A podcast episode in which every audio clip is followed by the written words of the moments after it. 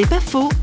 Parlons de l'athéisme avec David Brown, auteur du livre Regard chrétien sur l'athéisme monde reconnaît qu'il y a un part d'émerveillement quand on regarde la moindre fleur, le, moindre coucher de soleil. Ces personnes-là voudraient dire merci, mais ils ne, savent pas à qui. Tout le monde, dans son fort intérieur, peut-être est conscient que ce Dieu existe. Alors, ça c'est difficile à dire par rapport à un athée, mais je pense que même les athées, au fond, croient un certain nombre de valeurs. Le grande question que je pourrais poser à l'athéisme, c'est où sont les fondements de ces valeurs que l'on a acceptées. C'est un peu comme un arbre, si on veut.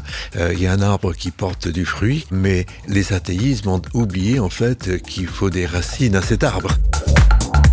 C'est pas faux, vous a été proposé par parole.fm.